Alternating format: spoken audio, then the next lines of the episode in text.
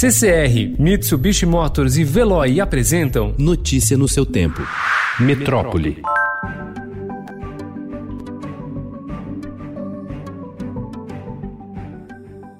A vacina contra a Covid-19, que está sendo desenvolvida na Universidade de Oxford, no Reino Unido, será testada também no Brasil, em pelo menos 2 mil voluntários. Considerado um dos mais promissores, o imunizante já está na fase 3 de testes, a última, em que será averiguada a eficácia do produto. Das mais de 70 vacinas em desenvolvimento em todo o mundo, a britânica é a que se encontra em estágio mais avançado de desenvolvimento e é também considerada uma das mais promissoras. A expectativa é de que, se tudo der certo, a vacina receba o sinal verde das agências reguladoras antes do fim deste ano. Levar para comunidades carentes aparelhos que medem a taxa de oxigenação e, dessa forma, evitar mortes por Covid-19 dentro das casas é uma das propostas do Instituto Stater, que envolve especialistas e lideranças comunitárias de pelo menos seis favelas brasileiras. A premissa do grupo é que muitas pessoas estão morrendo sem chegar ao hospital por causa da chamada hipóxia silenciosa, a baixa oxigenação do organismo provocada pela Covid-19, que muitas vezes passa despercebida até ser tarde demais. O uso correto do oxímetro pode ajudar a identificar a necessidade de hospitalização mais cedo. Além da dificuldade de ampliar o número de leitos de UTI e respiradores, estados brasileiros enfrentam agora a falta de sedativos e relaxantes musculares usados na intubação de pacientes graves com a Covid-19. Sem esses remédios, a ventilação mecânica não pode ser feita de forma adequada e o paciente corre maior risco de morrer. Ao menos dois hospitais de referência para tratamento de Covid-19 no país são investigados por suspeita de que a morte de alguns pacientes tenha sido causada pela falta de medicamentos utilizados na intubação.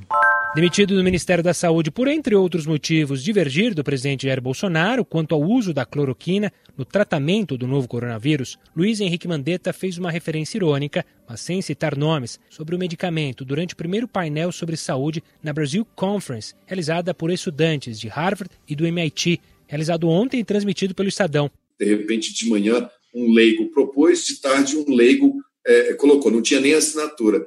Eu acho que aquilo dali é a coisa mais próxima de um estudo duplo cego que a gente já pode ter tido aqui no Brasil.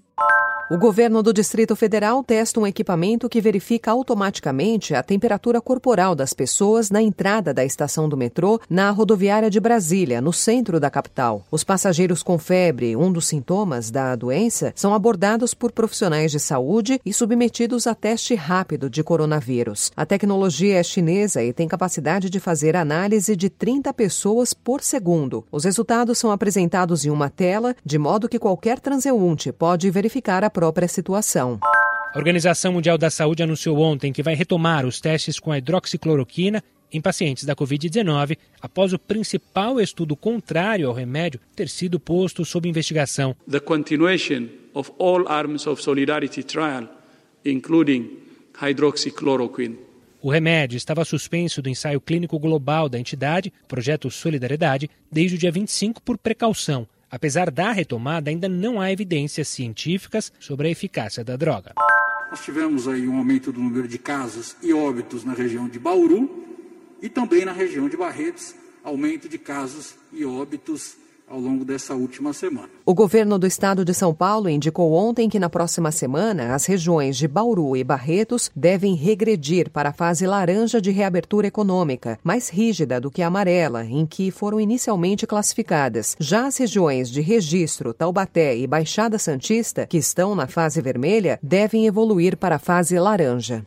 O Senado aprovou ontem um projeto de lei que obriga os planos de saúde a fornecer medicamentos orais contra o câncer após registro do produto na Agência Nacional de Vigilância Sanitária. A medida vai facilitar o tratamento de pacientes da doença em casa e diminuir o tempo que vão precisar esperar para ter acesso a novas drogas. Notícia no seu tempo. Oferecimento CCR e Mitsubishi Motors. Apoio Veloy. Fique em casa. Passe sem filas com o Veloy depois.